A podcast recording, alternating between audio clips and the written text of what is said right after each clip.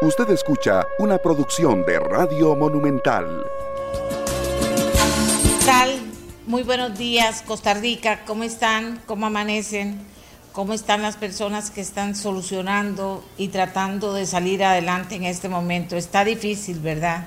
Está muy difícil. Hoy en el programa tenemos una historia. Las historias hay que contarlas porque a veces una historia vale más que mil análisis, que mil habladas hay historias que te golpean y cuando la persona protagonista de esta historia eh, dice, no, yo solamente soy uno más, no es solo mi historia, es la misma de mis montones, de montones, de montones, de montones de pequeños empresarios del turismo.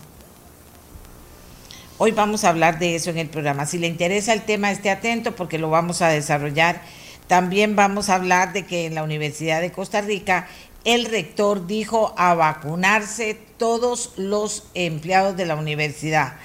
entonces, eh, hay gente le parece excelente, al sindicato no, porque hay gente que dice, ¿cómo que me tienen que obligar a mí a vacunarme?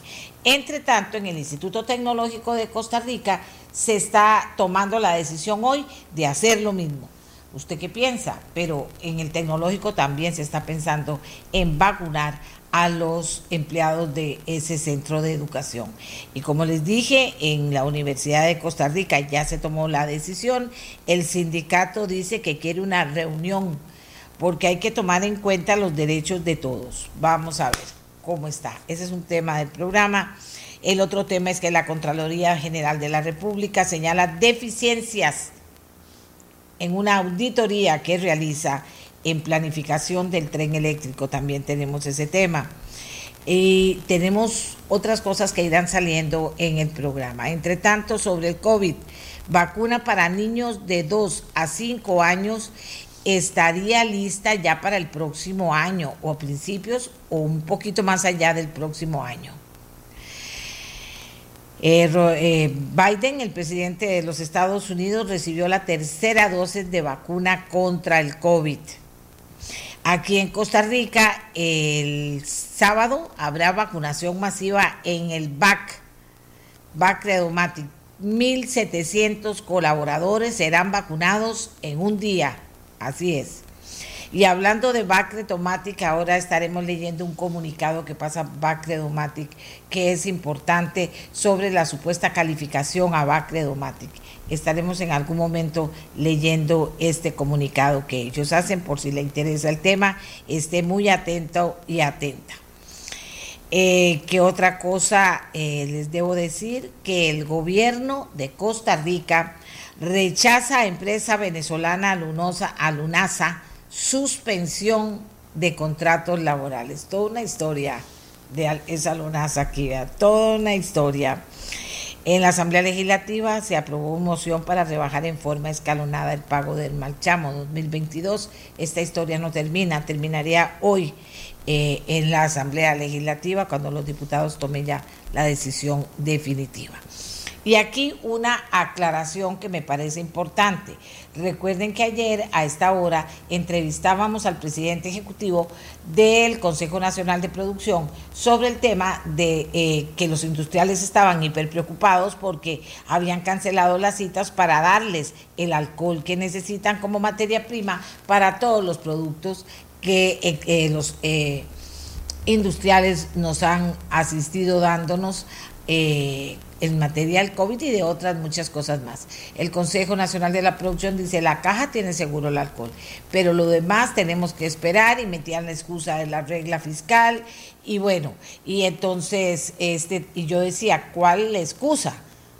Es que ahora va a agarrar todo el mundo de minga la regla fiscal y va a decir, ah, en vez de ver qué es lo que nos sobra, qué es lo que podemos cortar, qué es lo que podemos quitar, ah, no, no, no, no, no hagamos eso, hagamos para fregar hagamos el, el, eh, digamos que vamos a tocar lo más sensible que tenemos para que la gente se asuste, todo el mundo tenga que salir corriendo y ejercer el poder del empleado público cuando dice no vamos a hacer eso.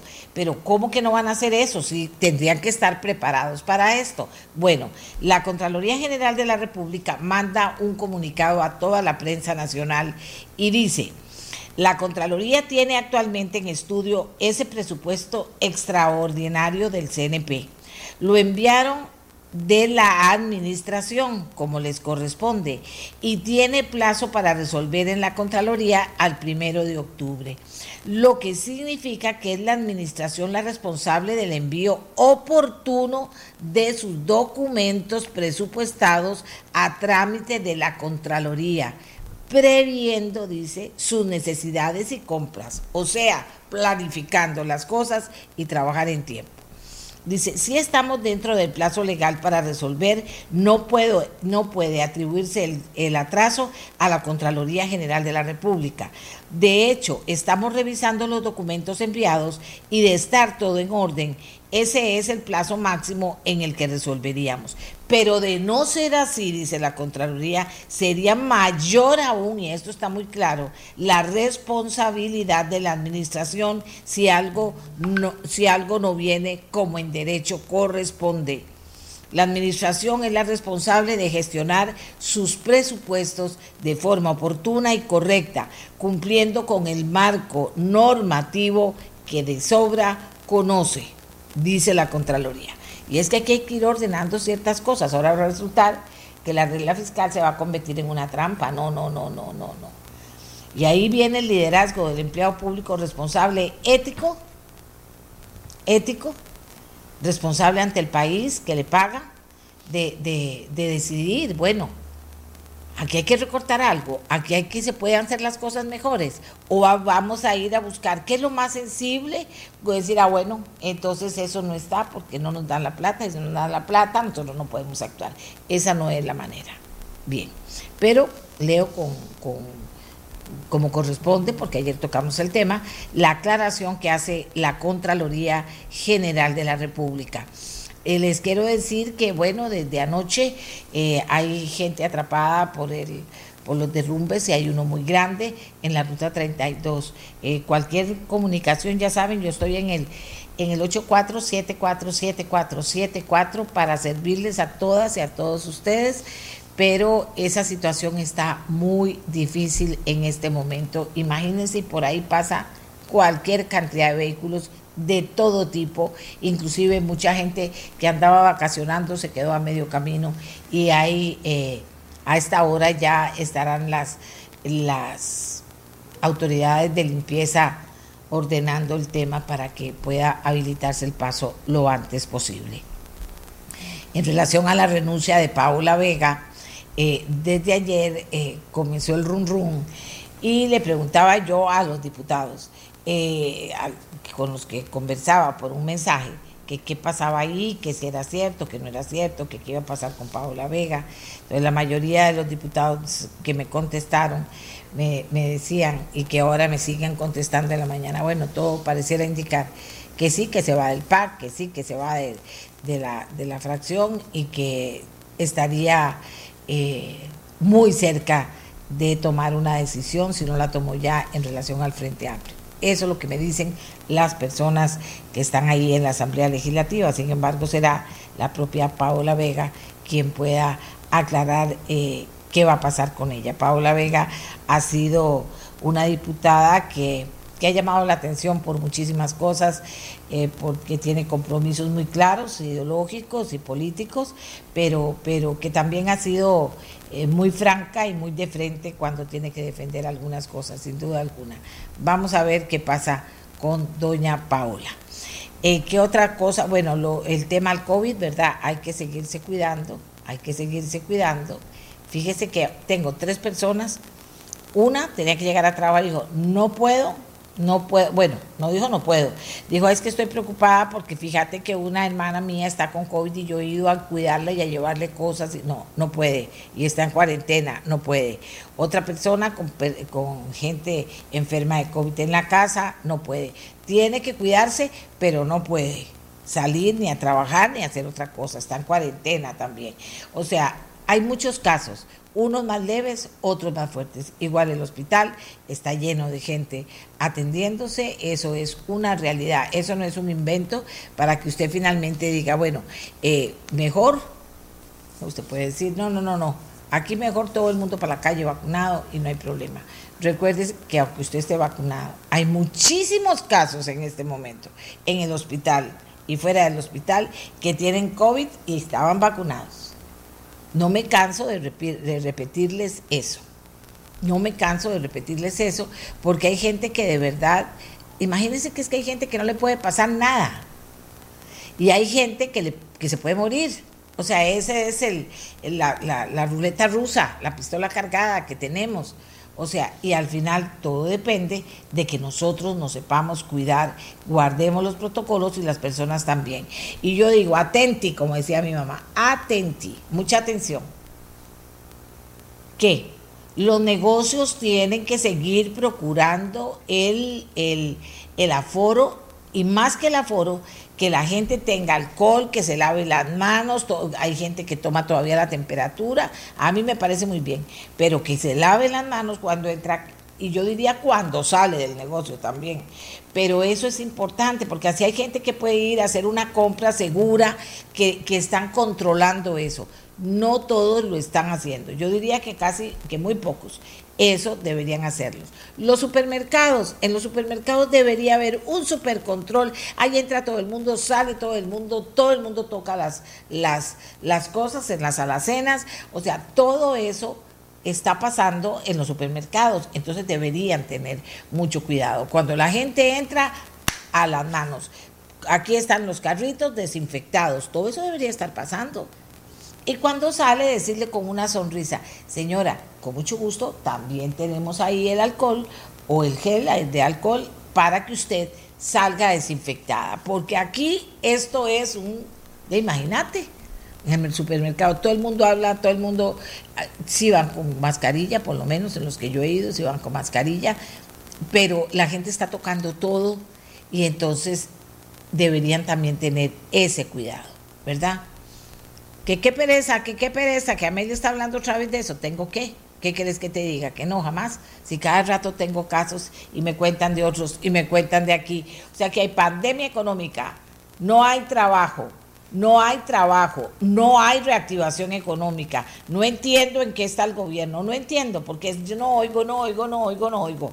Es una cosa muy, muy, muy dura. No oigo, no oigo, no oigo.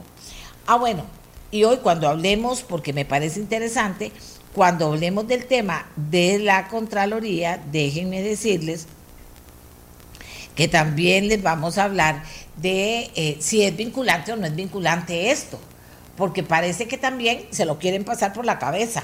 Ahí de la Contraloría, nosotros seguimos, nosotros seguimos, nosotros seguimos. Eso no se puede hacer en un país.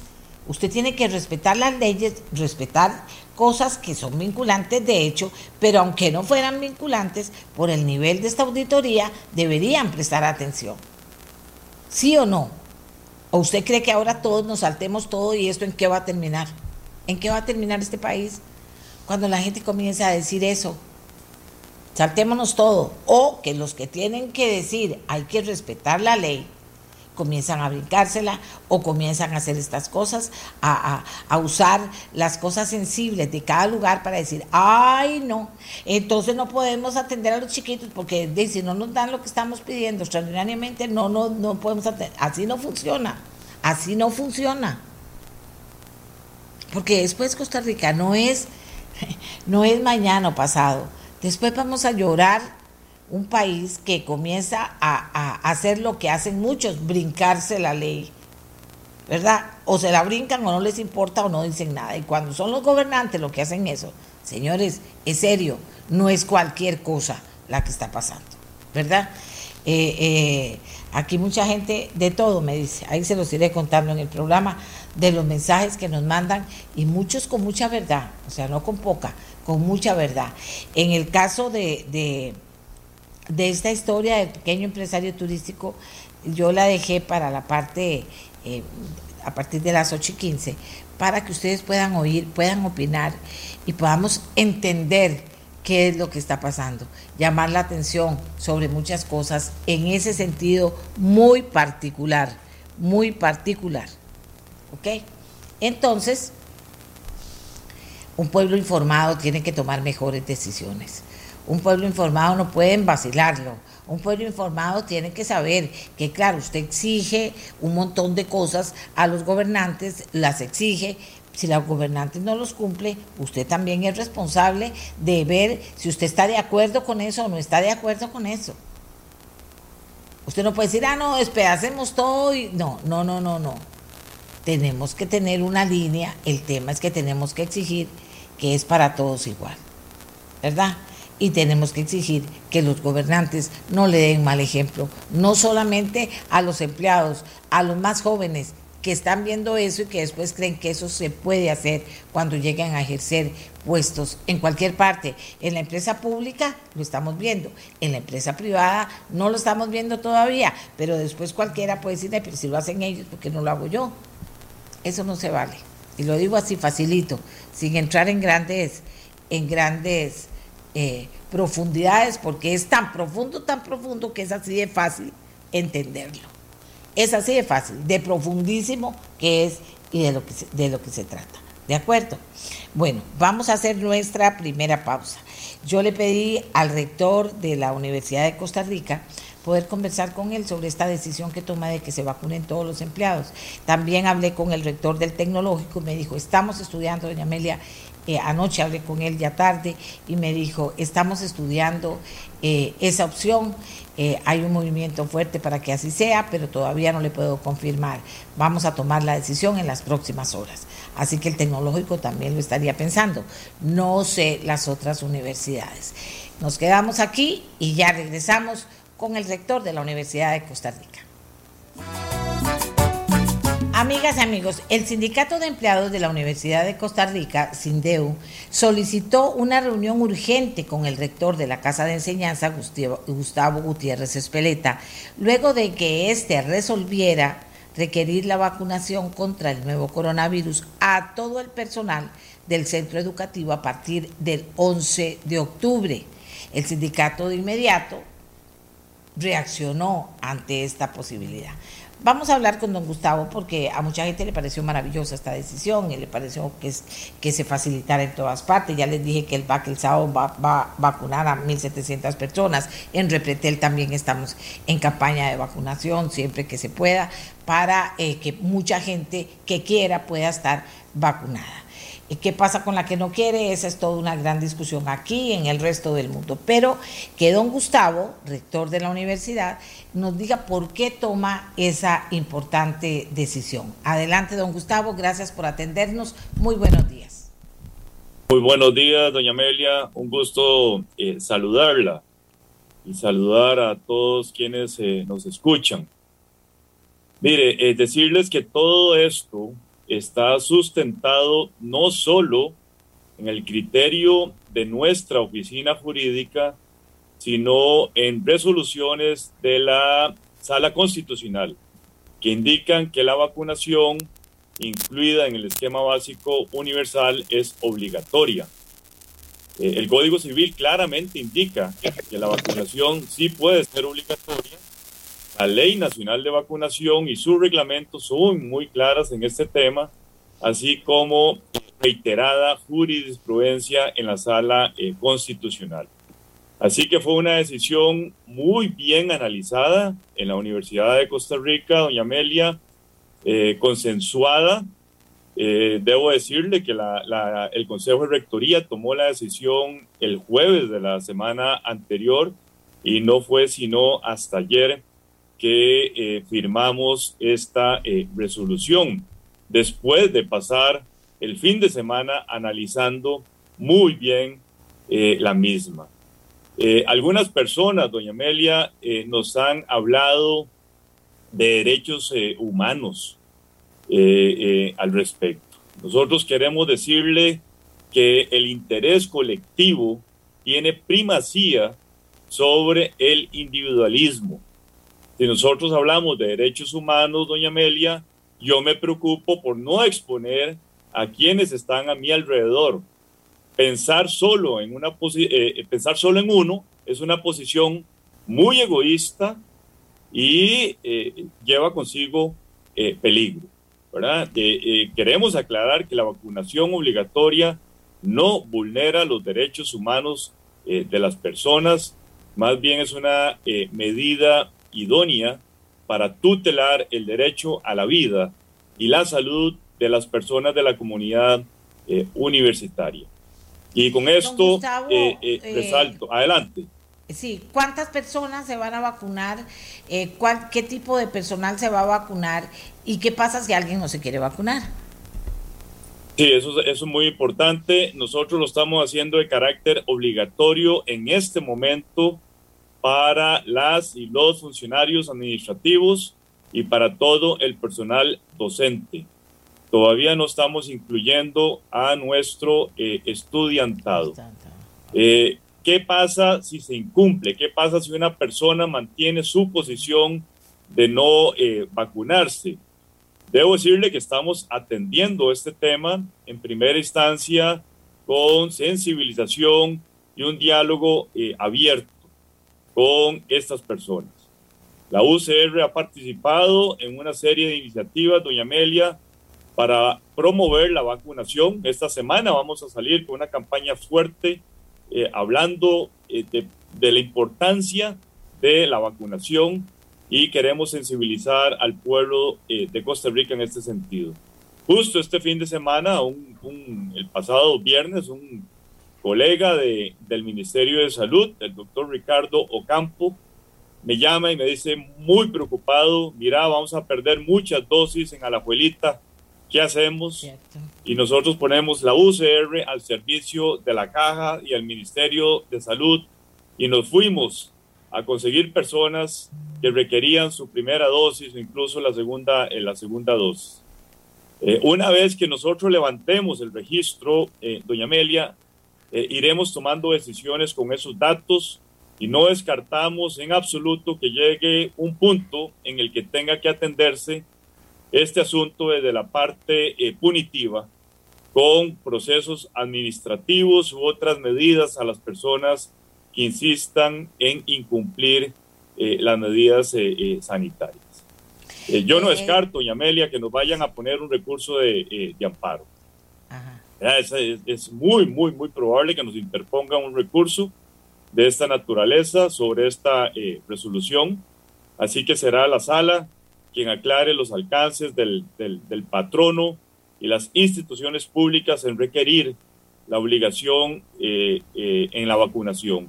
Y seremos, por supuesto, doña Amelia, respetuosos de la decisión de la, de la sala, como siempre lo hemos sido. Sin embargo, estamos convencidos que la ponderación de derechos hace exigible la vacunación y así lo estamos argumentando nosotros en esta eh, eh, resolución.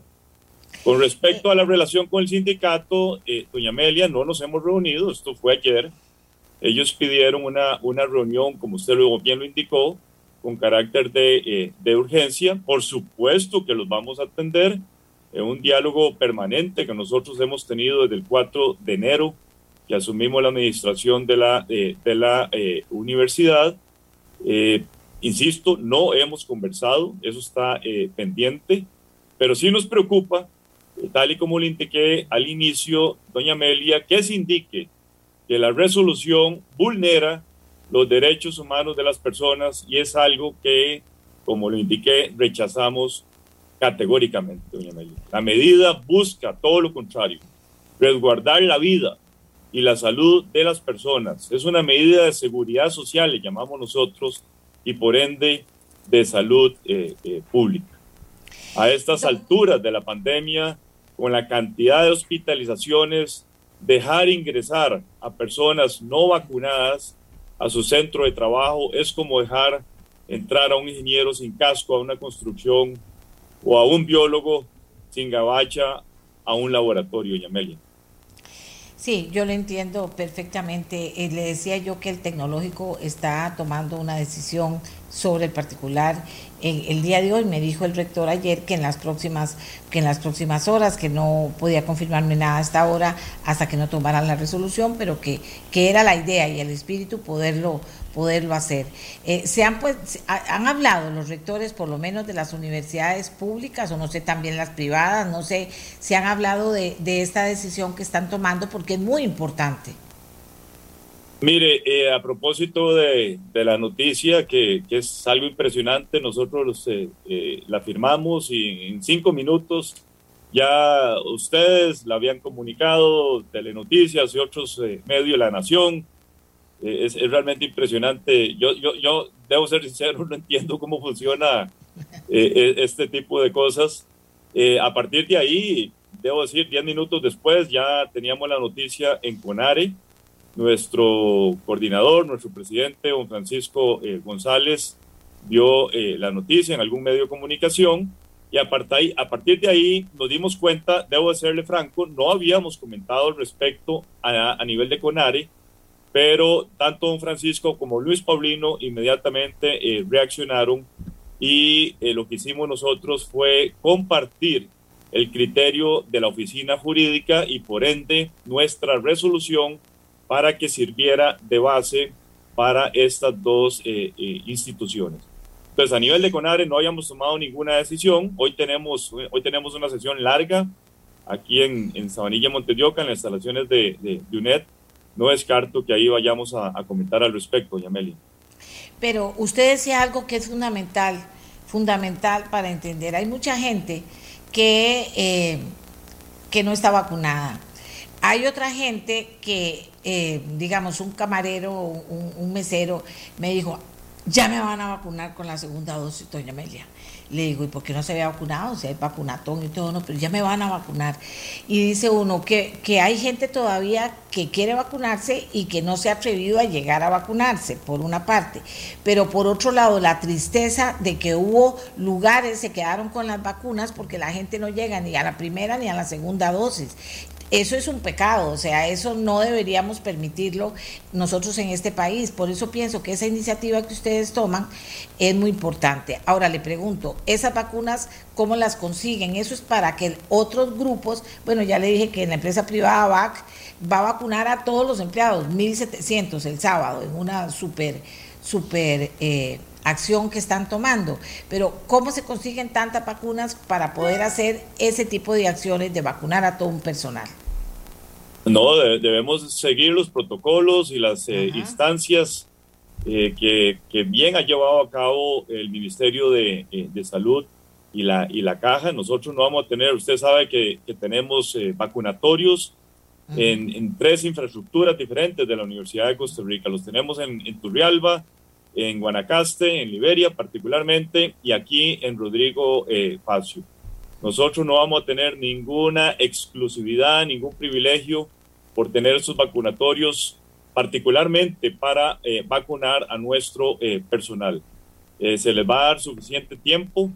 los, los que tienen una primera dosis, vamos a respetar el tiempo que se ha establecido por parte de estas autoridades para que se complete la, la, la dosis. Aquí yo quiero resaltar eh, eh, el, tema, el tema de este, que es una medida idónea, eh, doña, doña Amelia, para tutelar el derecho a la vida y la salud. Eso es lo que tenemos que resaltar de esto, de las personas de la comunidad universitaria. y existe sobrada evidencia científica, usted sabe que yo soy científico y entiendo la materia, de la efectividad de la vacunación para disminuir la infección, la transmisión y sobre todo esto es muy importante y aquí es donde tenemos que pensar en salud pública, sobre todo la gravedad y la muerte eh, eh, por, por, esta, por esta enfermedad. Entonces, oír argumentos, doña Amelia, como que nos van a incorporar un chip o nos están incorporando un chip, eh, que es mejor la inmunidad natural, que uno se enferma con la vacuna, que cambia el ADN a la persona. Ayer oí en un medio de comunicación esto, son argumentos, eh, lo voy a decir categóricamente, ignorantes. Estos son falacias que tenemos que combatir con argumentos técnicos, científicos, doña Amelia, y así lo vamos a hacer, eh, espero, a partir de esta semana, un grupo que nos hemos eh, sumado con muchísima preocupación para atender este rechazo a la vacunación. muchísimas gracias, muchísimas gracias al rector de la Universidad de Costa Rica, el señor Gutiérrez Espeleta, científico además, ambientalista también, eh, muy comprometido, eh, por explicar y por hacer esos énfasis que está haciendo. No es posible que se pierdan las vacunas cuando hay otra gente que no se ha vacunado o hay otra gente que no sabe a dónde ir y que no le han avisado, o sea, hay un montón de cosas todavía que están pasando. Entonces, atender eso, por supuesto, pero atender la posibilidad de que se organicen centros de trabajo y pase esto que está pasando. Así que muy bien por la Universidad de Costa Rica, ojalá que los rectores públicos y privados se, se vean la posibilidad de hacerlo, o sea, de, eso se trata, de ver si se puede hacer o no se puede hacer, ya la universidad lo, va a hacer, eh, lo hacer el sector privado, el BAC, lo hace Repretel también, debo decir, entonces, ¿por qué no meter un empujón ahí, de verdad? Y, y, eso lleva pues todo un protocolo y lleva trabajo de parte de las empresas o de las instituciones, pero puede marcar una diferencia. Científicos preocupados, pues muy bien, dando un paso adelante. Finalmente, alguien me decía, pero doña Amelia, vamos a tener que seguirnos vacunando toda la vida. Yo ya con el COVID ni sé, pero supongo que hay vacunas que se ponen todos los años y que no hay, eh, eh, o sea, eso va a ser así o no, no lo sé, no lo sé. Yo, yo ahora y a los 70 años vivo el presente. Sé que eso es lo que podría impedir que yo, que además soy ciudadana de riesgo, que yo vaya a, morir porque me contagie, o porque me contagien, o porque haga algo indebido, se darme cuenta, o por lo que sea. Eso es una oportunidad que me dan para poder salir adelante. Y aún así estoy vacunada y me cuido, me super cuido. Eh, ahora viene la discusión de la tercera dosis, no sé cuándo será aquí, pero nadie puede aspirar a tener la tercera dosis si tenemos muchísima gente aún que no se ha vacunado. Y yo no creo, fíjese usted, que sea porque no quiere del todo si tiene una conversación, si en su trabajo le explican por qué van a hacer esa campaña y todo, tiene que haber un entendimiento básico de por qué es importante tener esa prevención. De una, de, de, una que no, no es enfermedad, de una pandemia que nos ha afectado muchísimo, que ha matado a mucha gente, que todavía sigue presentando variantes con características que no eran las mismas de acá, con algo que no se esperaba, Así estamos en ese mundo vivimos, pero hay mucha gente que no se ha vacunado, no porque no quiere. Y la que no quiere, hay que dar, por ejemplo, en los centros de trabajo, una habladita bien empática para decirles por qué sería importante que lo hicieran, ¿verdad? Digo que con respeto de las partes las cosas se pueden arreglar, siempre que haya respeto de las partes. Hagamos una pausa, Costa Rica, y ya venimos con más. Como les anuncié temprano, les anuncié temprano, vamos a hablar de eh, la noticia de ayer en cuanto a que la Contraloría General de la República toma una decisión de hacer un estudio, una auditoría, no es cualquier cosa, auditoría que señala deficiencias de planificación del tren eléctrico. Vamos a conversar sobre este tema y cuando haya una opinión fundamentada, pues también la ponemos en la mesa para poder fortalecer el tema. Yo eh, invité ayer al señor ingeniero eh, Clinton Cruzank, él es exdiputado, pero también, oiga, ex gerente de operaciones y ex director de Incofer. Conoce Incofer y oiga, tiene estudios mayores de ferrocarriles en Europa. O sea, es un conocedor del tema. Miguel Carabajías está tratando de mandarnos, de enviarnos eh, participación y con mucho gusto Miguel, que usted también estuvo ahí y ha estado estudiando el caso, yo con muchísimo gusto. De lo que se trata es de, partiendo de esta repito, auditoría de la Contraloría General de la República, ver qué dice y ver qué plantea y ver qué le parece a don Clinton como persona conocedora. Don Miguel puede opinar y ustedes pueden opinar también, amigos y amigas. Hacemos la pausa y regresamos con ese tema. fuerza que cambia. Impecable, clarísimo el rector de la Universidad de Costa Rica. Aquí me dice la presidenta de la Asamblea Legislativa, las instituciones públicas deberían hacer obligatoria la vacunación para todos sus funcionarios. La Universidad de Costa Rica ha dado un buen ejemplo en exigirla. Muy bien.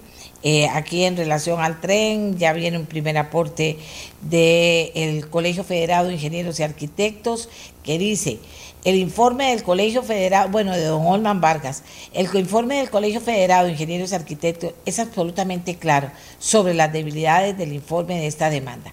Es más, ni siquiera revisamos los datos operativos hasta que se incluya un estudio de demanda con la sectorización incluida. Se refiere al tren. Hay un documento, dice, que hemos preparado también un grupo de personas. Si tiene algo, Miguel, apórtelo hoy porque tampoco voy a volver mucho sobre este tema.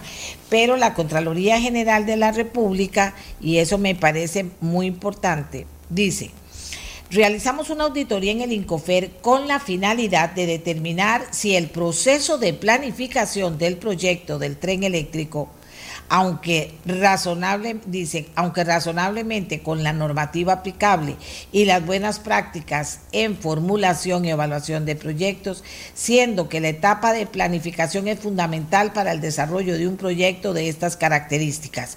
Dicha auditoría fue notificada al INCOFER el miércoles 22 de septiembre y ayer, eh, digo, y el, eh, ayer, bueno, y fue publicada en la web institucional como es usual con todos los informes de la Contraloría General de la República.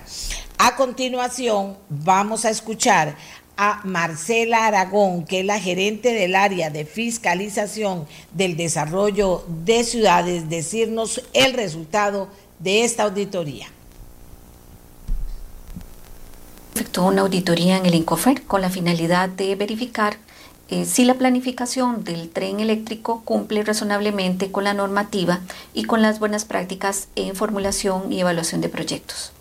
Dentro de los principales eh, resultados tenemos que las etapas de la preinversión no se efectuaron en un orden lógico y sucesivo, lo que implicó riesgos en el proceso de la toma de decisiones. También identificamos debilidades en la coordinación entre el INCOFER con, con el MOP, lo que implicó que este, el MOP solicitara la inclusión en los estudios de factibilidad de 14 eh, cruces ferroviarios a desnivel. Eh, persisten otros temas que tienen que solventarse relacionados con la eh, estimación de la demanda en aspectos relacionados como la integración del proyecto de tren con el proyecto de sectorización de transporte público y este, también con los efectos provocados por el COVID-19. Eh, se carece de un estudio preliminar que determine que el, proyecto es fiscalmente responsable y en la etapa de estructuración se identificó que no se tienen planificadas todas las actividades necesarias de acuerdo con la normativa, eh, ni tampoco se prevé por parte del INCOFER acciones tendientes a la actualización de estudios o a la determinación de que el proyecto sigue siendo viable de acuerdo con la configuración que finalmente se defina. Muchísimas gracias a Marcela Aragón, gerente del área de fiscalización del desarrollo de las ciudades. No es cosa menor. Invitamos a eh, don Clinton Cruzan, ingeniero Clinton Cruzan, exdiputado, exgerente de operaciones y exdirector de Incofer, y también tiene estudios superiores de ferrocarriles en Europa. Eh, señor Cruzan, muy buenos días. Eh, decía yo que no es cosa menor. ¿Cómo se puede ir evaluando esto que señala la Contraloría, esta auditoría que ya eso le da un nivel técnico muy importante para que los costarricenses puedan entender mejor de qué se trata? Adelante. Gracias, doña Amelia. Eh, la verdad es que buenos días y saludos a todos los costarricenses.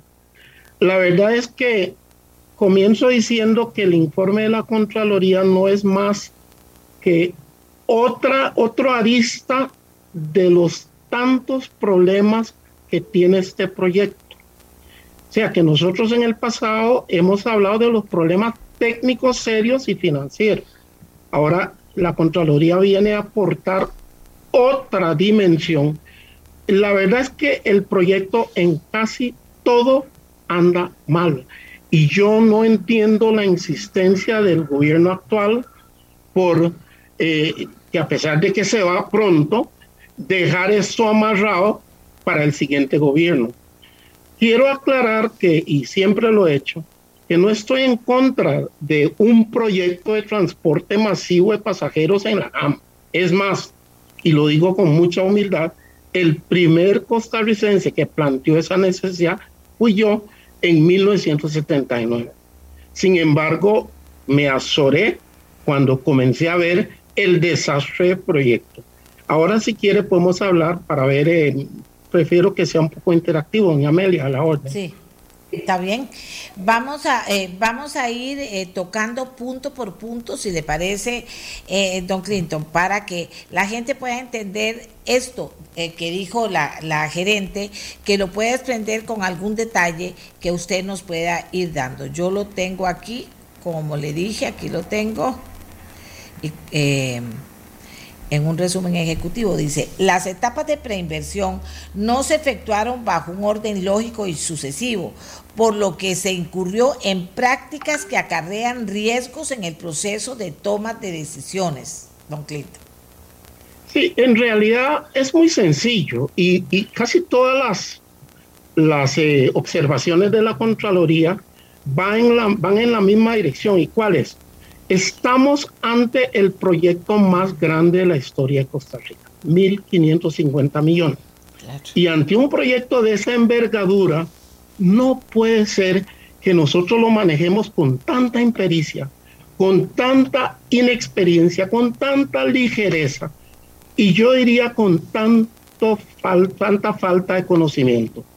Y no me canso de decirlo porque en realidad Costa Rica no puede arriesgarse con este tipo de inversión y con una serie de errores que prácticamente nos va a dejar al país en bancarrota, sobre todo tomando en cuenta los problemas serios que tenemos hoy. Dice, debilidades en la coordinación con instancias del Ministerio de Obras Públicas y Transportes, lo cual llevó a que el ministro rector del sector solicitara la incorporación en los estudios de factibilidad de 14 cruces ferroviarios a desnivel en la carretera. Bueno, en realidad le voy a decir, definitivamente no ha habido mayor coordinación.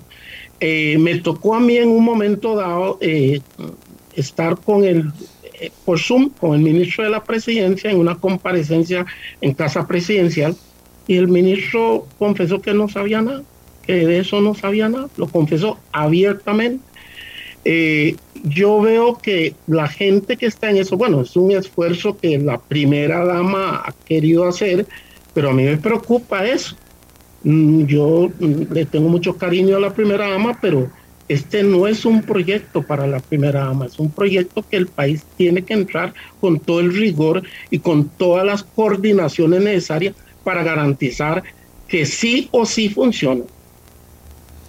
Persisten temas relevantes por solventar entre el INCOFER y el MOP en cuanto a la estimación de la demanda del proyecto, en aspectos como la integración del tren eléctrico con el proyecto de sectorización del transporte público en el área metropolitana de San José, el impacto del COVID, etcétera.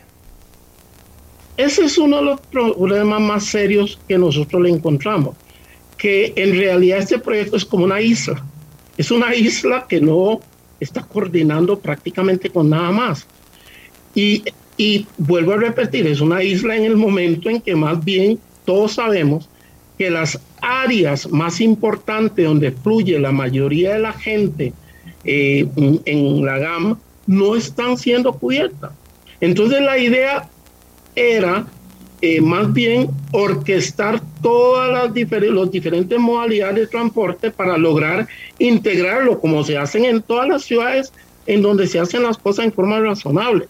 Pero no, aquí lo que está haciendo es una isla que, por cierto, y es un dato que quiero aprovechar para decir, haciendo números con los mismos datos e información de Incofer, resulta ser que de los del millón quinientos mil eh, perdone, el 1.500 millones de viajes que se hace al año en la GAM, este proyecto solo llevaría el 3.3%. Y eso calculado antes del COVID.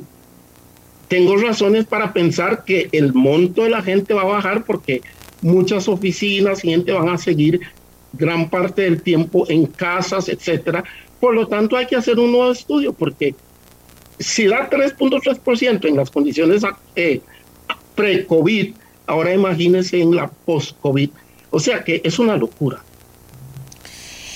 No se cuenta con un análisis, oiga, preliminar que determine que el proyecto es fiscalmente responsable, pese a la magnitud y complejidad de esta iniciativa, así como del contexto de estrechez fiscal imperante.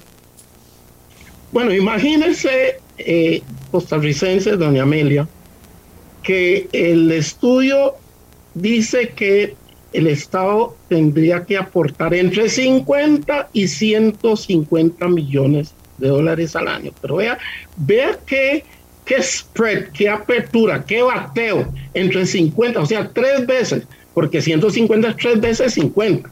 O sea, no se tiene la menor idea de nada. Yo tengo razones para pensar que podría inclusive llegar a 200 millones de dólares, porque la verdad es que los estudios de, eh, del acopio de la gente que va a ir no están muy claros. Yo siento que está bateado. O sea que honestamente le digo que hay que volver a reevaluar todo porque así como están las cosas, aunque hace falta un sistema de transporte masivo de pasajeros en la GAM, que significa ferrocarril y otros medios, que habrá que bajo estudio definir, yo tengo algunas ideas, eh, en realidad este proyecto así planteado, no exagero cuando digo que sería un desastre. Dice, en la, es que eh, esto es, eh, digamos, es tan claro lo que señala la Contraloría que uno dice, pero ¿cómo es posible que se les haya ido por alto? En la fase de estructuración del proyecto no se planificaron todas las actividades necesarias para cumplir con lo que se establece en la normativa vigente. Ni se identificó que el INCOFER esté previendo realizar actividades asociadas a actualizar estudios y demostrar que el proyecto sigue siendo viable en concordancia con la configuración final que se defina. ¿Cómo usted va a hacer eso para presentar un proyecto tan importante? O sea, ¿cómo no lo va a hacer? a lo mismo. En realidad, eh, hay mucho, en inglés dice sloppiness, o sea, hay, hay demasiadas cosas que, en donde no ha habido rigor alguno, no da confianza, todo se hizo en una forma chapuceado. Ahora, yo no es que tengo nada en contra de nadie en especial, pero tengo mucho a favor de mi país. Y lo que quiero decir es que basta mirar la persona que está al frente de este proyecto, que es un politólogo, que está al frente de una obra, la más grande de Costa Rica, de obra de, la historia, y eso explica en mucho por qué estas deficiencias. La otra cosa que quiero decir es lo siguiente, seamos sinceros. Venga, eh, doña Amelia, Resulta ser que el país avanzó dándonos cuenta que de ahora en adelante el financiamiento de infraestructura que mucha falta hace en el país eh, tenía que hacerse por concesión porque el país no tiene plata, la capacidad de préstamos nos ha ido agotando, entonces lo que nos queda es concesión. Entonces, para eso, muy bien creamos el Consejo Nacional de Concesiones. Muy bien, que se supone que es el órgano de experiencia que va acumulando esa expertise y que puede asegurarle al país que sus proyectos de infraestructura van a llegar a buen puerto. Pues vean qué curioso. Resulta ser que el gobierno decide que no, no lo va a hacer concesiones, aunque es un proyecto de concesión sino que lo va a hacer Incofer. O sea, curioso, llama la atención. Pretende que el proceso de concesión de la obra más grande del país sea manejada ni más ni menos que la institución más débil y frágil, la más, la más pobre administrativa y financieramente del país, Incofer. E, o sea, eso es sencillamente increíble e inexplicable yo no lo puedo entender. ¿Para qué creamos el Consejo Nacional de Concesión, que por cierto, consume una cantidad de miles de millones al año para tener, para existir, y la dejamos fuera. Y se la damos a una institución débil, frágil, administrativamente pobre y financieramente también. Así es que yo no sé, a mí me da mucha pena tener que venir a decir esas cosas tan, tan terribles que son tan ilógicas, pero se están dando. Ahora, don Clinton, entre las disposiciones del informe dicen, las disposiciones de este informe Contralor son vinculantes. Esto significa que son de acatamiento obligatorio por parte de la administración. Pero en una primera reacción, la administración como que dijo, nosotros seguimos adelante. O sea, ¿cómo interpretar esto? Bueno, yo, esa es otra cosa que no entiendo. Y prefiero no entenderlo y le voy a decir por qué. Porque uno no puede entender que un órgano tan importante como la Contraloría eh, emite un informe y como que si más bien eso envalentona al gobierno y la administración porque están corriendo para sacar todo, corriendo. Lo otro, están poniendo la carreta delante del burro. ¿Por qué? Porque se sabe que para garantizar este proyecto lo primero es el préstamo en la asamblea. Pues no, decidieron no ir y adelantar el burro. O sea que si Costa Rica se compromete y en la asamblea no pasa, que yo espero que los diputados realmente o responsablemente no pasen ese despropósito, entonces nos va a pasar otra vez otro infinito de crucitas porque nos van a demandar. O sea, qué mal hacemos las cosas en este país y no hay autoridad. Y embarcamos a los costarricenses. Eso es lo peor. Y nos demandan y perdemos y tenemos que pagarles. Más bien, ellos no pierden. Exacto. Y lo otro, vea, yo creo, vea, el pueblo de Costa Rica está todavía, no, no hemos convalecido del shock de cochinilla. Yo creo que eso debe llamar la atención a todos los funcionarios públicos para que tengan mucho cuidado en lo que hacen. Porque yo no quiero pensar mal, pero explíquese al pueblo de Costa Rica por qué este afán, este empecinamiento de sacar un proyecto que el colegio de ingenieros dijo que no. Que la Contraloría claramente, que una serie de gente hemos señalado una, una cantidad enorme de cosas. Y eso que no estoy hablando hoy de aspectos técnicos, que es donde es más desastroso el proyecto. Y sin embargo, se empezaron a seguir adelante. ¿Qué es lo que los hace seguir adelante? Yo quiero recordarles cochinillo. Se giran instrucciones al INCOFER orientadas a verificar la viabilidad del proyecto de acuerdo a la configuración final que se defina. En caso de confirmarse la viabilidad, o sea, primero tienen que hacer eso todavía. En caso de confirmarse la viabilidad, deberá realizar y actualizar el análisis preliminar de riesgos, las contingencias fiscales y los estudios para confirmar la modalidad de la contratación administrativa idónea para desarrollar el proyecto Adicionalmente, se giran instrucciones a Mideplan y al Ministerio de Hacienda en asuntos propios de sus competencias. O sea que hay mucho empleado público involucrado también. Don Clinton, eso es lo que señala el informe que a la vez comienza diciendo, son vinculantes estas disposiciones. Bueno, precisamente, vea una cosa importante que dice, que tiene que, ah, después de todo esto, definir la modalidad de la contratación, ya ellos lo definieron y quieren sacar ahí un, cartel, ya está definido. O sea, que se están bailando a la Contraloría, pero así, una forma temeraria. Es más, yo espero que la Contraloría eh, entre en esto y, y sienta responsabilidad porque, y no entiendo que unos funcionarios públicos, que se supone que ya tienen alguna experiencia de serlo, decidan brincarse a la Contraloría. Eso no se puede hacer. A la Contraloría hay que convencerlo, no brincárselo.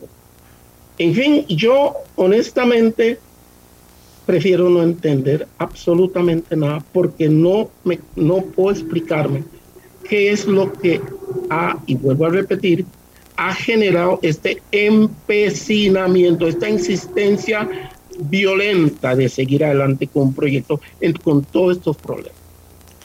Y no solo eso, que va a haber que financiar también a los costarricenses para que puedan usar para que pueda usarse el tren.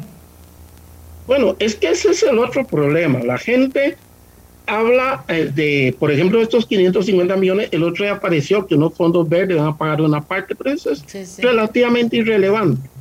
Porque lo que no se ha dicho, yo alguna vez lo he dicho en algunos medios, es que si un ejemplo, porque están tratando de bajar un poco el costo del proyecto, están haciendo cosas a última hora bateado eh, para ver cómo hacen.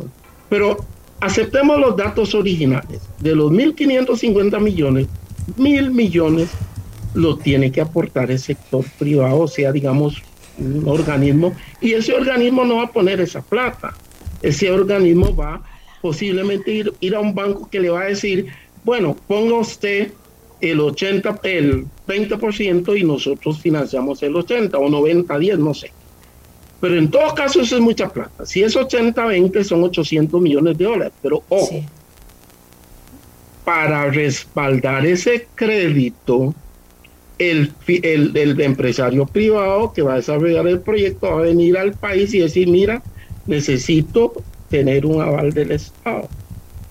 O sea que prácticamente el Estado costarricense es el que va a tener que respaldar los 800 millones de dólares.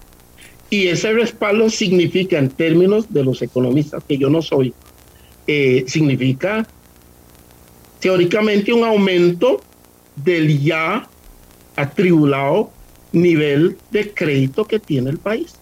O sea que no es tan fácil, no es que un empresario va a agarrar mil millones que representa, un ejemplo, el, tanto por ciento y ponerlo. No, va a ir a un banco y el banco para garantizarse su pago va a necesitar una garantía soberana que tenemos que poner nosotros.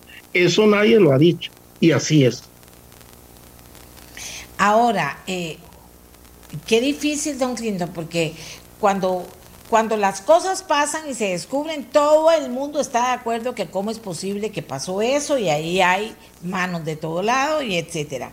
Pero cuando se trata de prevenir algo con argumentos, con medidas, con consideraciones importantes, entonces dice no le vamos a hacer caso y pasamos por encima y seguimos adelante gastando tiempo que de, de, de gente pagada por el gobierno que podría estar trabajando en otras cosas para los costarricenses y todo. Pero ¿cómo entender eso? Usted también es político.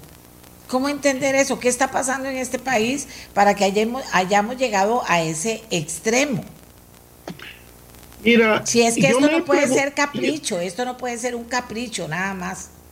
Bueno, yo, y te agradezco, doña Amelia, que me preguntes eso, porque en realidad me he hecho la misma pregunta. Y tal vez lo que te puedo decir es lo siguiente. Mira, este país ha llegado, hay tres factores que nos está haciendo prácticamente, valga la redundancia, hacer eh, lo que no debemos hacer. Uno es la desigualdad que tenemos, que engendra pobreza y miseria. Otro es el egoísmo, que hace que los menos acaparen más dejando a los más con menos. Y el otro es la corrupción, el cáncer que come nuestra sociedad y que está acabando con el país. Entonces, esas tres cosas conjugadas es un cóctel que nos está destruyendo, porque inclusive eh, invitan a la irracionalidad. Entonces, cuando uno, porque la codicia no tiene límite, y, cuando uno examina, dice, pero ¿por qué están haciendo esas cosas? Pues porque hay mucha codicia, eh, la corrupción y, todo lo demás. Y que ya este país, que tan lindo, solidario, justo, igualitario, ya lo hemos ya casi se perdió. Por eso lo hemos perdido. Aquí, aquí dice, bueno, aquí dice, El señor Clinton, clarísimo, indigna la ligerencia de este gobierno al condenarnos a pagar entre 50 y 150 millones, entre comillas, al año para subvencionar al tren. Eh, eh, ¿De dónde vamos a sacarlos?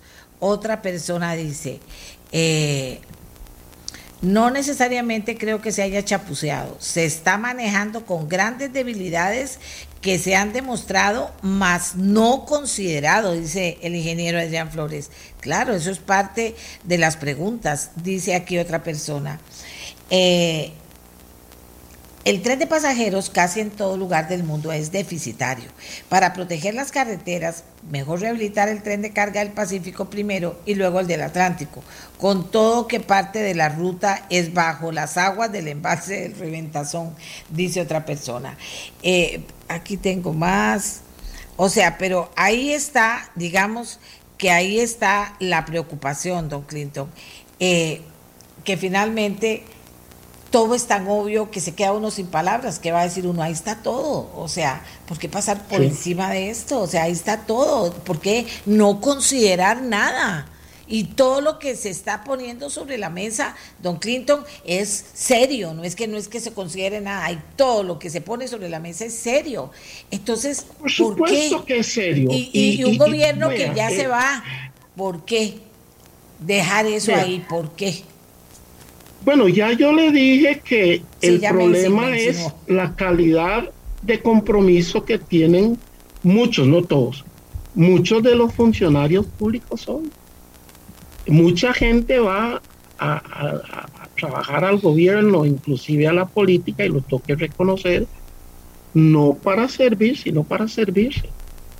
Y, y, desgraciadamente ese es el problema. Y casi cualquiera se, se cola con, con deseos perversos de, de apropiarse de los recursos del país. Lo hemos venido viendo. Es que esa, estamos viviendo una época singular en donde prácticamente aquella cosa del amor al país y que tenemos que servir a los demás y todo eso que, que, que son valores inclusive cristianos, se han perdido. Eh, así que yo lo que sí creo es que en esta época tenemos que volver o ir hacia un activismo, activismo ciudadano, porque si los ciudadanos se quedan quietos sin meterse a, a, defender su país y a defender eh, lo que corresponde a las grandes mayorías o a todos, y nos lo van a robar todo. Esa es la verdad entre, entre decisiones eh, ligeras y corrupción, nos, nos, van a robar el país.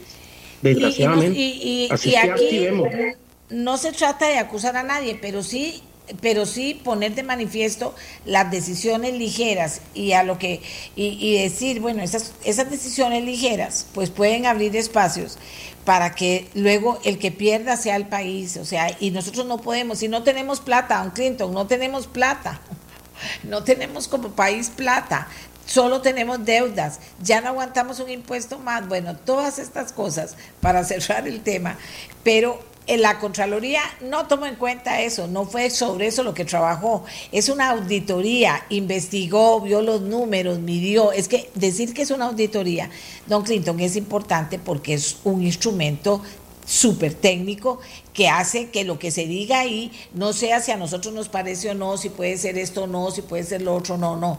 Esto fue lo que pasó. Y para que esto se resuelva, en más, les decimos, tiene que pasar por este y este y este proceso para llegar al fin. O sea, eso no, vuelvo a decir con lo que empecé, don Clinton, eso no es pequeña cosa, así que... Pues precisamente yo decía que me, me sorprendió que cuando vino el informe de la Contraloría, vino a agregar otro arista de desastre del problema porque nosotros veníamos denunciando la parte técnica sobre todo, que era un despropósito, que era un homenaje al desperdicio, que era un homenaje a la impericia, etcétera, etcétera, y lo fuimos demostrando. Entiendo que inclusive algunas de las cosas que decíamos ahí me dijeron que estaban tratando de ver cómo hacíamos, pero es cuando usted tiene un traje diseñado mal, aunque trata de medio arreglarlo, no se puede. Hay que volverlo a rediseñar.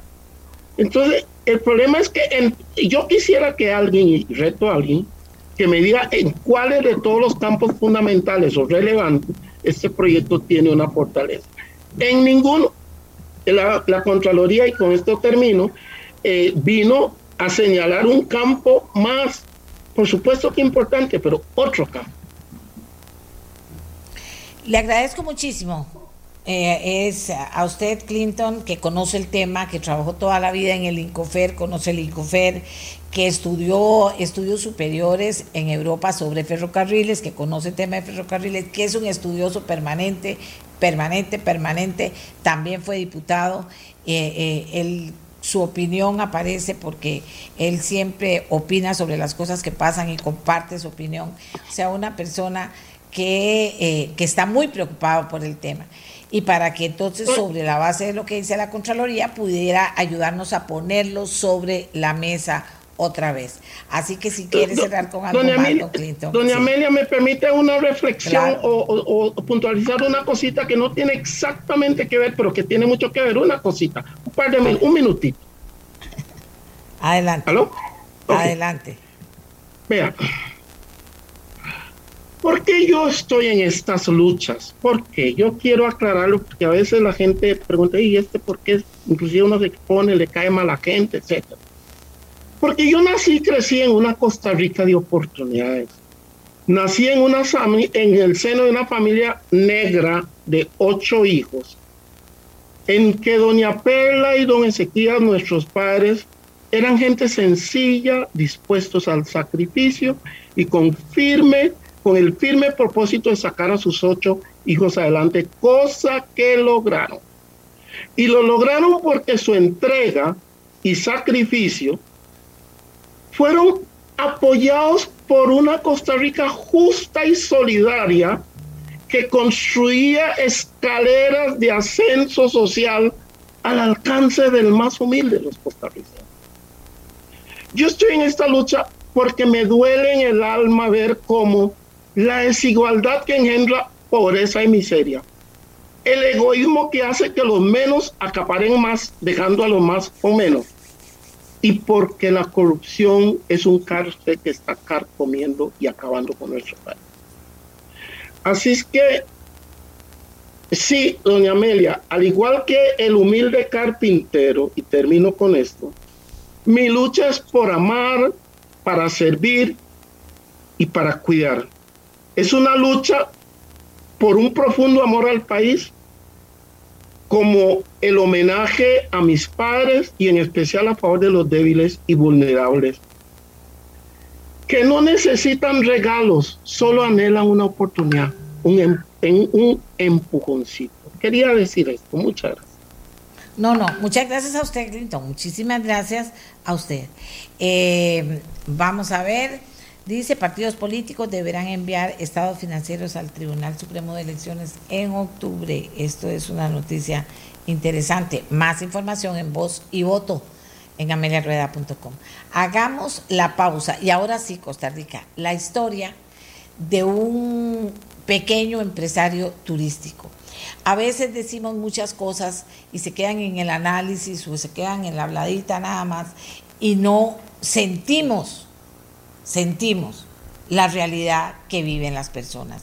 El señor con quien voy a conversar, Roberto Chávez, nos la va a contar él, pero resulta que eh, cuando yo le pregunto cómo lo presento, yo, nos, eh, yo soy uno más de miles de empresarios que se la jugaron y que pusieron todo para salir adelante y que no pudieron. Y uno dice, pero ¿por qué? ¿Qué pasó?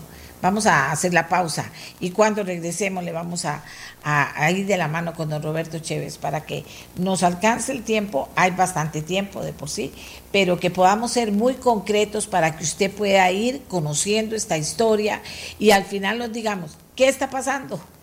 ¿Verdad? Un poco lo que decía don Clinton, ¿qué es lo que está pasando? ¿Cómo llegamos a esto? Eh, eh, ¿Es solo por la pandemia? ¿O cómo fue que llegamos a esto? Hagamos la pausa y ya regresamos. Milagro y acción. El latido de un corazón. Se llama Roberto Chávez. Algunos dicen que es un revoltoso. Otros dicen que está en una situación difícil y que eso ha provocado pues eh, la decisión que ha tomado de contar lo que pasa. Yo no sabía que él había hecho un video en el que comenta el tema. Eh, no, no lo he visto tampoco, sino que hubo personas que me dijeron, doña Amelia, hay que escucharlo. Y yo dije, bueno, si llamo a tanta gente para que hable, pues hay que escuchar a todos y este señor tuvo una situación difícil. Sí quiero aclararle a don Roberto que nos puede contar la historia, pero que no nos dé nombres que luego no solo me responsabilizan a mí, sino que a él también. No me interesan los nombres, si hay bancos, si hay financieras, si hay esto, si hay lo otro, no me interesa, don Roberto, y se lo digo con toda, con toda, con todo respeto porque eso solo, eh, eh, eso no es el tema en última instancia. Usted puede hablar del sistema financiero, usted puede hablar de que no lo financian, pero no vamos a dar nombres, eh, empresas o, o, qué, ¿verdad? Que ni siquiera sé cuáles son para que pudieran estarse defendiendo. Cuénteme su historia usted de dónde es, usted vino a Costa Rica, usted qué hizo, usted eh, pidió la plata que tenía que me dice ahí que, que pidió y finalmente tuvo que, que, entregar sus, como mucha gente, me dice usted, no fue solo usted, como mucha gente ha tenido que entregar, y lo hemos denunciado aquí en el programa, ha tenido que entregar, eh, en este caso, sus... Eh, sus microbuses o sus casas, etcétera. Aquí dice alguien del sector turismo y me dijo, me dice, mientras tanto, luego de 19 meses de pandemia, no ha sido posible pasar en la Asamblea Legislativa la ley de avales.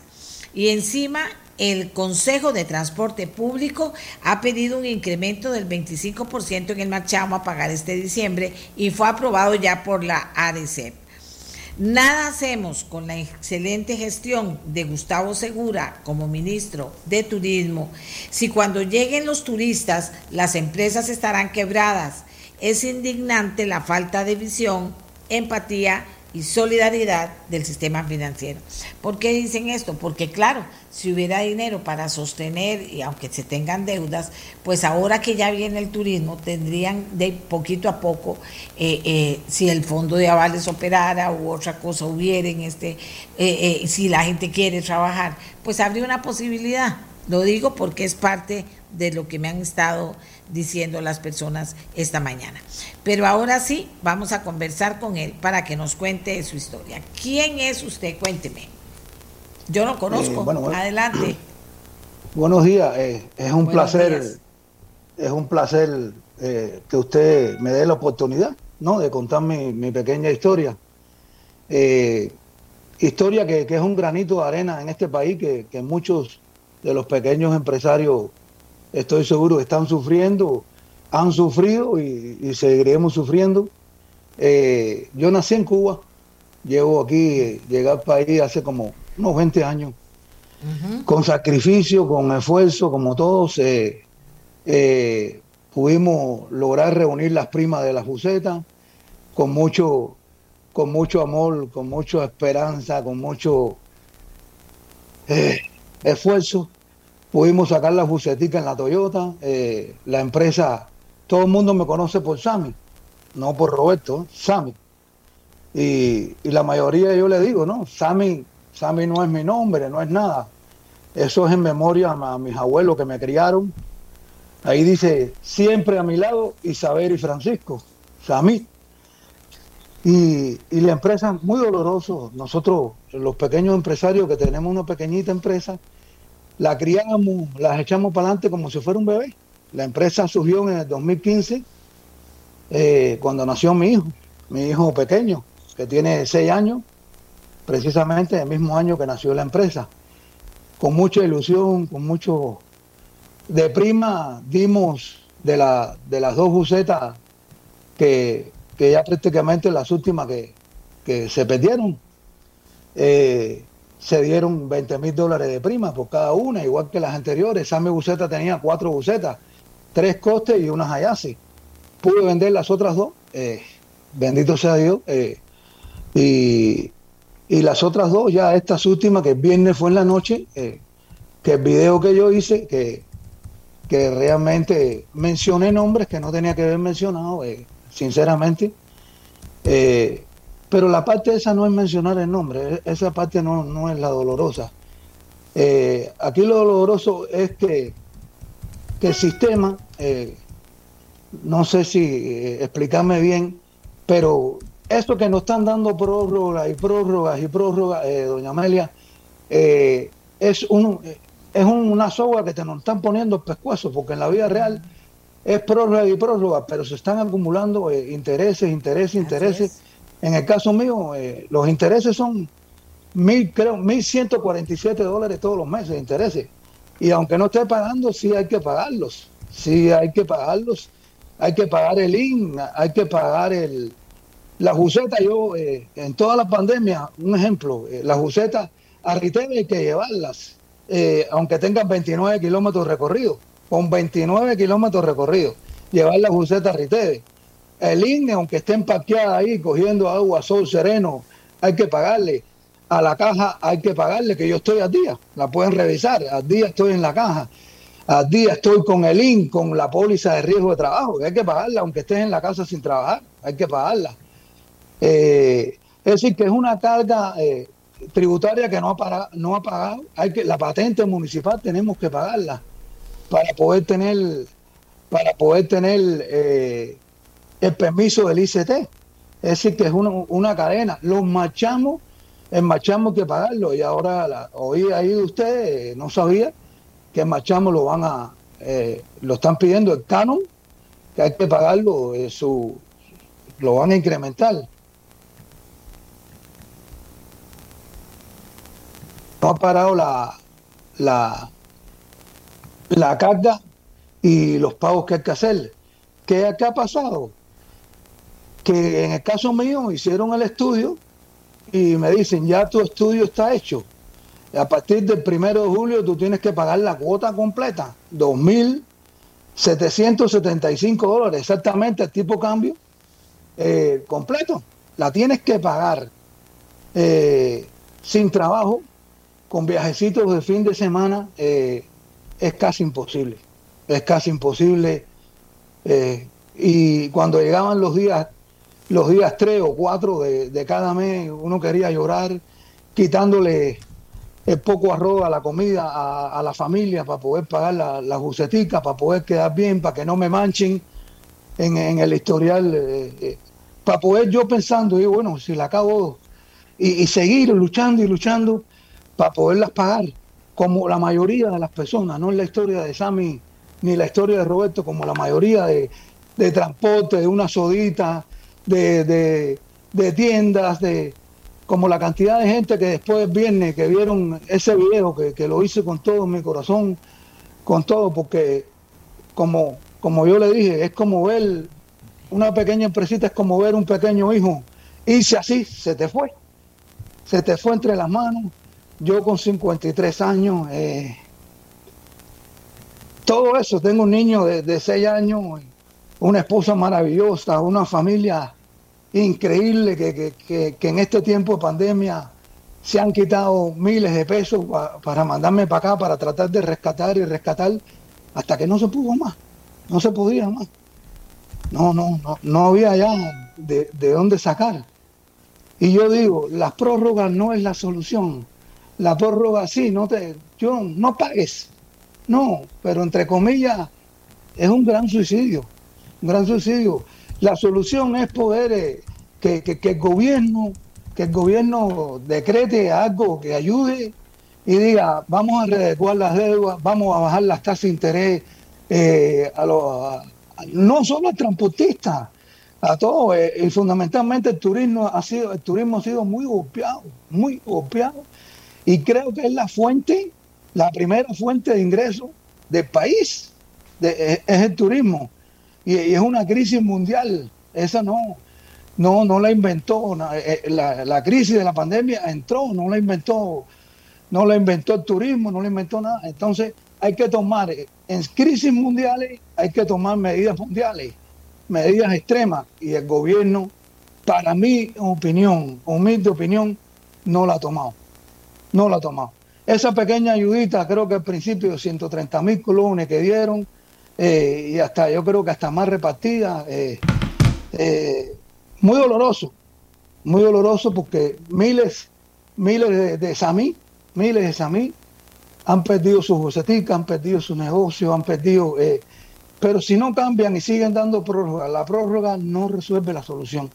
Pienso yo, como, como me decía mi contador, la, la prórroga es una bolita de nieve en la punta de una montaña allá arriba y va rodando por ahí para abajo y cuando llega abajo que tú la, que la tratas de atrapar ya, ya no puedes, no puedes porque y de todas maneras no te alargan el plazo, no te alargan el plazo y esa deuda la tienes que pagar, esa la deuda la tienes que pagar. Un ejemplo, eh, en cada buceta mía, eh, en la pandemia, eh, hay 7 mil dólares de más de lo que vale la buceta, 7 mil dólares por cada una son 14 mil dólares de más que ya valían las bucetas.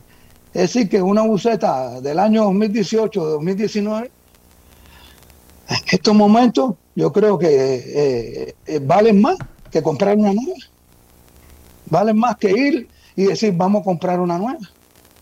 Por, por la cantidad de, de intereses que ha ido acumulando y que al final hay que pagarlos y pagarlos en el plazo, pagarlos en el plazo. Entonces es muy triste, es muy triste porque uno tenía la ilusión y, yo desde el viernes, ayer para poder dormir, mi esposa me hizo, me tuvo que hacer un té, yo soy diabético, eh, pero como yo, mi, historia es, eh, como yo hay miles, como yo hay miles, pero a mí, no sé, se me ocurrió firmarlo, se me ocurrió firmarlo en un momento de tanto dolor, de tanta angustia, porque qué lindo, uno iba a la Toyota, ayer tengo los videitos de la Toyota cuando me las entregaban nuevas, y uno aquí ahora yo salgo para afuera y, y es chocante no verlas afuera. Yo le quiero decir, eh, don Roberto, que en el momento en que usted me está hablando, me están poniendo, eh, por cierto, hay un señor Navarro que se me fue el, el, mensaje para coger el teléfono, lo iba a llamar. Me están llamando muchas personas a decirme, yo perdí mi carro, perdí mi casa, yo perdí dos carros y estoy a punto de perder mi casa. Todos empresarios turísticos como usted. Empeñamos todo lo que teníamos para salir adelante. Hemos estado pagando hasta donde podemos. Ya no podemos pagar más. Tuvimos que entregar esto. Y entonces le voy a decir, he llegado al momento de ¿Cómo se arregla esto? ¿Qué será? Estoy llamando a una persona que es empresario turístico y además trabajador del campo de turismo toda la vida, que nos ha ayudado mucho en la mesa de trabajo del turismo, aquí en el programa, para que, porque nosotros les contamos a las personas que hay una situación eh, grave, por eso lo quería que lo escucharan a usted, pero aquí tendría que llamar cualquier cantidad de gente que me está llamando, dándome los números. Doña Amelia, llámeme Estoy a punto de perder mi carro, está atrasado. Adiós historia crediticia. Correcto. Y aquí Correcto. don Francisco, vamos a ver, eh, Miguel, apuntate 84. Uy. 8841-0101. El señor Francisco Navarro. Quiero, por eso les digo, cuando yo les digo que no es cuestión de poner nombres, porque no se trata de eso, de cuando uno va y pide un préstamo, como yo soy empresaria, pide un préstamo, uno va y asume una responsabilidad, tiene que poner garantías, o sea, todo eso es lo que hay que hacer para conseguir un préstamo. ¿verdad? Entonces, llegado el momento, pasa esto que está pasando. Entonces, por eso que le quiero, le quiero preguntar a Rolando, que conoce muy bien la situación, Miguel me avisa cuando, eh, me avisa cuando estamos con, con Rolando, y tal vez hasta llamar a ese señor Navarro también, él tiene su situación. Tengo más gente aquí, no solo él, pero no puedo ponerlos a todos, ya estamos eh, eh, aterrizando, como digo yo, el programa. Pero, Rolando, sí, ¿qué opciones tiene esta gente o es no tengo ya ninguna opción? Porque, porque me exprimí, me exprimí, me exprimí, me exprimí, ya no tengo nada más que exprimir. Ya entregué lo que tenía. ¿Qué va a pasar conmigo? Y esto, repito, no es solo, como él muy bien lo ha señalado, no es solo la historia de él, es la historia de mucha gente que me está escribiendo. Tengo a don Rolando ya en teléfono. Gracias, eh, Rolando. Yo sé que, espero que esté escuchando, pero que esta historia de la que usted nos ha hablado en la mesa de trabajo muchísimas veces, es una historia que llega el momento en que la gente dice, ya no puedo hacer nada, entregué los carros, este otro señor me dice, entregué la casa, entregué el carro, el otro me dice, entregué dos carros, el otro me dice, estoy a punto de entregar la casa. O sea, esto no es jugando. ¿Qué vislumbra usted que está en el campo del turismo? Que, que ¿Qué salida tiene esta gente que sea real y que no sea embarcarse más? Que, con toda la objetividad que pueda. Rolando, adelante, para ayudar. Buenos días, doña Amelia, y buenos días a toda la radio escucha. Sí, efectivamente, esta es una historia repetitiva, no es única ni es la primera. Es muy lamentable y lo venimos diciendo desde hace más de un año que justamente este era el escenario al que no queríamos eh, llegar y lamentablemente llegamos. Hemos pasado meses clamando por una ley de avales precisamente pensando en este tipo de situaciones. Lo que este señor nos cuenta es, doña Amelia, el rostro humano de una gran crisis que ha sido minimizada por un sistema financiero que no ha logrado estar a la altura de las necesidades de la realidad. Y aquí encontramos dos cosas puntuales.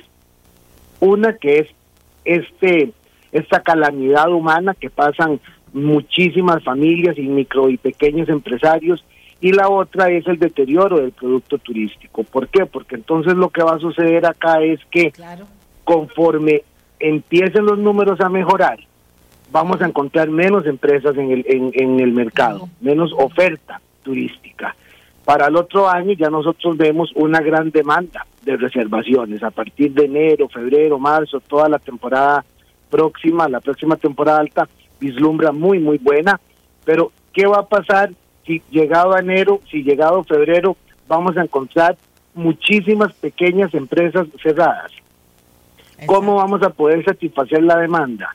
¿Qué va a suceder en ese caso? O sea, son preguntas que yo creo que han estado sobre el tapete durante todos estos meses. El ministro de Turismo ha sido muy claro en enfatizar que lo que estamos viviendo es un paréntesis, que lo que tenemos que esperar es simplemente que pase el tiempo para que la demanda vuelva a, a, hacerse efectiva. Y esas son las cosas que uno no ve, que el sistema financiero esté entendiendo eso. ¿Para qué, para qué van a querer los bancos o las empresas de ese tipo recolectar un montón de unidades de transporte? De nada les va a servir. O sea, es crear los instrumentos financieros para que estas micro y pequeñas empresas puedan estar sostenibles en el tiempo mientras se recupera la demanda, porque sí tenemos la certeza y la claridad de que el, los atributos del destino turístico del país son muchos y sabemos que esa demanda va a volverse a ser efectiva conforme las condiciones se vayan presentando.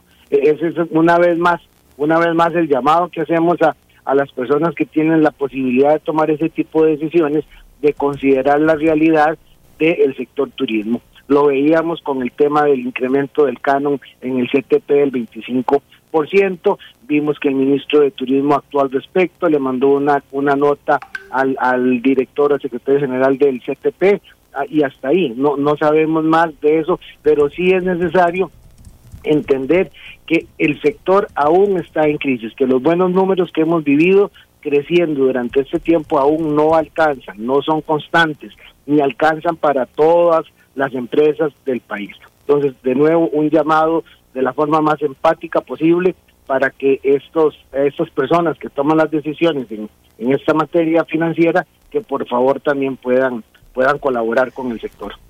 Pero usted sabe una cosa, Rolando, que a esta altura uno ha escuchado tanto y dice uno, ¿por qué no se reúnen los sabios de cada sector y ven salidas a esto? Porque estas salidas, vea que eso que dice Rolando, que lo dice así como facilito, pero ¿qué pasa si de repente se viene una avalancha de turismo y no hay, y todas estas empresitas, que son muchas, ya no tienen cómo servir esto, tienen una deuda que pagar, o sea, ¿qué pasa? Entonces yo pienso en, construir algo que tenga sentido y no llegar a esto. Yo entiendo, quiero decirles, que si usted eh, eh, asume una deuda, tiene que pagarla. O sea, eso aquí no está en discusión. Y si usted dice, bueno, aquí yo pongo esta garantía, pues tengo que darla. O sea, eso funciona así. El, el tema es que llegado a este momento, y que vea lo que me dice el señor del rancho Garibaldi, dice, Doña Amelia, buenos días, pero es que no es solo el sector turismo, es todo el sistema bancario en contra de los negocios, dice, no es que está el sistema bancario en contra de los negocios, es que hay que buscar una solución, dice, sea cual sea, dice, es una pandemia comercial y lo peor, que amenaza también al sistema financiero nacional. Adiós el historial de crédito, adiós al apoyo comercial, dice Henry Gamboa del, del, Rancho Garibaldi. El presidente del Banco Central fue muy claro en indicar que podemos renegociar por cantidad de veces, pero no lo están haciendo. Ya están al cobro administrativo, ya están en cobro judicial. Mientras tengamos restricción comercial, no pueden suponer que esto ya terminó. Ahí tenemos un problema, don Rolando, ahí tenemos un nudo gordiano, ahí tenemos algo que hay que hacer más allá de avales, porque también me dicen a mí que este fondo de avales va a terminar ayudando a capitales más grandes y no a los más pequeños. O sea, ¿qué hacemos para que no pase esto? Que de repente nos llenemos de turismo y las personas que trabajaban en esto y que dice el Señor, yo no tengo trabajo o ya están trabajando y encontraron trabajo en otro lado. O sea, no sé. ¿Cómo lo ve usted? Porque este es un nudo que no se trata, no se trata de comenzar el pleito entre que los bancos o no los bancos. De los bancos los busco cuando necesito y me, y me comprometo. Eso no es lo que está en discusión. O si voy a comprar algo, yo me comprometo. O sea, así es. El tema es lo que ha pasado y este fenómeno que es así, se fueron los turistas, pero todos, y, está pasando ya, van a volver los turistas. No sé si me explico, Rolando, y qué va a pasar con esta gente también. Efectivamente, doña Amelia, y esa justamente es la consideración que le solicitamos al sistema financiero. El, le voy a poner un ejemplo, por ejemplo, tenemos el mercado inglés. Inglaterra aún este, permanece cerrado para Costa Rica, se han anunciado los vuelos de British Airways a partir del 9 de diciembre. Es una demanda, es un mercado muy bueno para el país, o que hay muchísimas pequeñas empresas en el país que viven prácticamente del mercado inglés. El mercado inglés es muy particular en el tipo de producto que, que compra. Normalmente busca hoteles pequeños, transportistas pequeños, excursiones con pocas personas, etcétera. La zona sur del país, Corcovado, Puerto Jiménez, etcétera, tiene una gran demanda en el mercado inglés. Ok. Todos estos oferentes tienen ya 19 meses de no tener un solo turista inglés. Sabemos, porque lo vemos con reservaciones a futuro, que en cuanto se abran fronteras, vamos a tener una llegada, esperamos, masiva entre, entre, entre lo posible de ingleses, ¿verdad? ¿Qué pasa si vamos perdiendo el producto turístico? El producto turístico no se hace en un día, todas estas empresas no se hacen un día, no es que alguien se levanta y, y, dice, ah, mira, hoy voy a hacer un hotel de 15 habitaciones, hoy voy a comprar dos unidades de transportes, hoy voy a a desarrollar una nueva excursión en un parque nacional, no.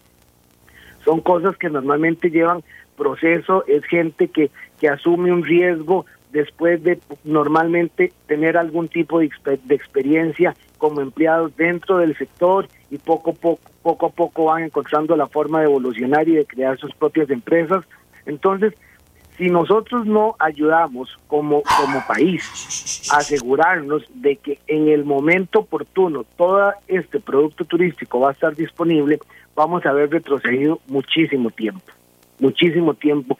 Y si ya hemos visto las consecuencias negativas de estar paralizados por tanto tiempo, si solo pensamos en, en que esas empresas van a, estar, van a dejar de existir, vamos a encontrar todavía muchísimos más problemas económicos, sociales, de convivio comunal, etcétera. Entonces yo sí creo, doña Amelia, que es importante primero tener claro cuál es la importancia del turismo dentro de la sociedad costarricense y dentro de la economía costarricense. Entendiendo eso, tener claro que estamos pasando un parche y que debemos de ser tratados como tal. Que estas empresas hoy no pagan no es porque no quieren, es porque no tienen el dinero para pagar. Pero existe la garantía de que una vez que se vuelvan a abrir los mercados, estas empresas van a volver a recuperar la situación operativa y ponen de financiera que tenían antes de la pandemia. Entonces, el análisis debe hacerse cuál era la situación de estas empresas antes de la pandemia y la ayuda que el, que el sector necesita del sistema es mantenernos a flote para poder llegar a ese día. Yo, yo quiero agregar, aparte del sector turismo y del pequeño empresario, que en general mucho empresariado está esperando que las cosas cambien y está esperando recuperarse, ¿verdad? Eso, eso es muy importante, como el señor del Rancho Garibaldi que me está escribiendo. O sea, eso hay que tomarlo en cuenta. El tema también es eh, qué pasa en el sistema financiero y cómo el sistema financiero puede enfrentar la situación. Aquí hay alguien de los que me gustan a mí, que me da una solución. A ver qué piensa Rolando. Dice, lo que necesita, se necesita es esto. Periodo de gracia de mínimo dos años Tasa de interés fija durante el mínimo cuatro años al 3% fijo. Colonizar los créditos que se encuentran en dólares dependiendo del interés del cliente. Cero gastos de honorarios, formalizaciones o comisiones alargar el periodo de crédito mínimo a cinco años, más o más de lo que se tenía. Yo se lo voy a mandar a los gerentes de todos los bancos, a ver que me, comenten qué les parece, Rolando, porque de ahí uno no sabe. Yo no jamás soy tan atrevida a decir, ah, no, que los bancos hagan eso, si no tengo ni idea de cómo funciona eso.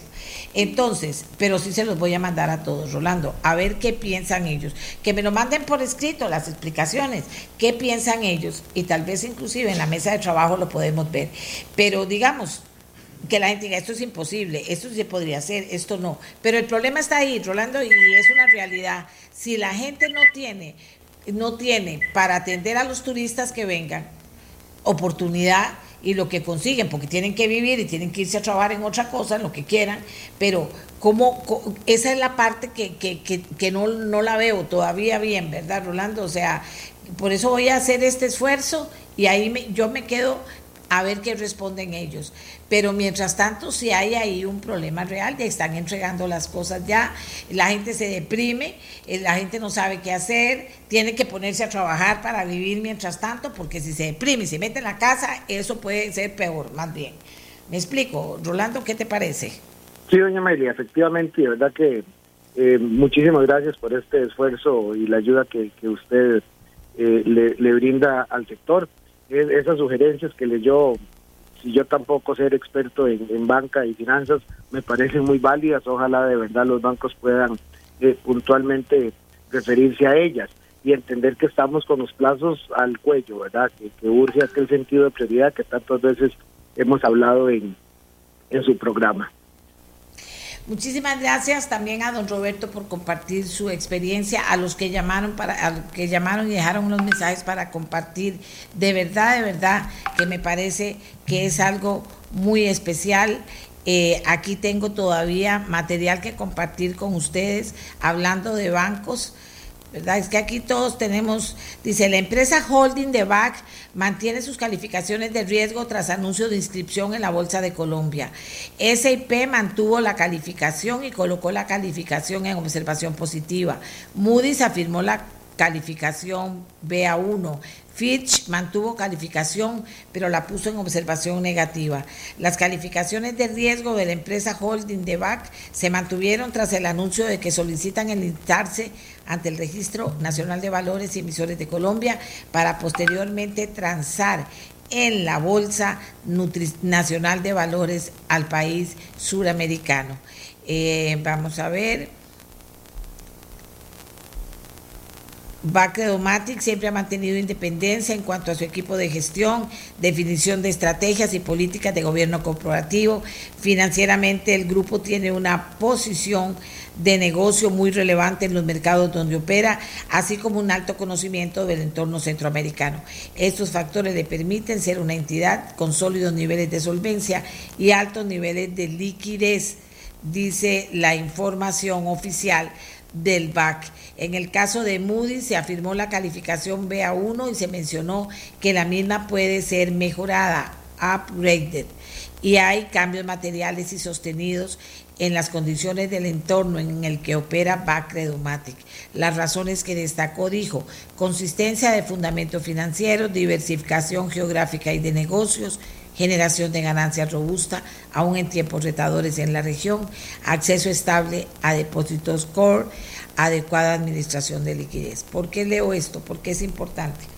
Cuando se habla algo de un banco es importante situar de qué nos están hablando, porque eh, esto tiene un efecto dominó que eh, simplemente termina afectando a los bancos si no se entiende la magnitud del tema eh, lo que está pasando. Esta es como la comunicación oficial del BAC, que estará en medios de comunicación durante el día de hoy y que nosotros aprovechamos para compartir con ustedes.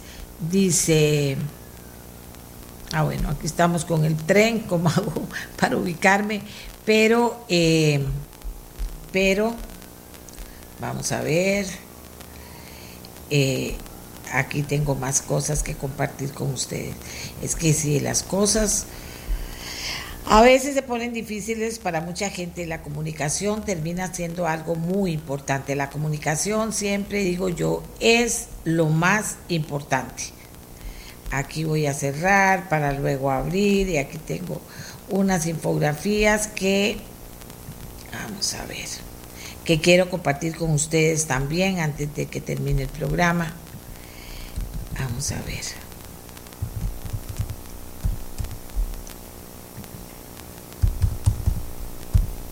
Vamos a ver. No.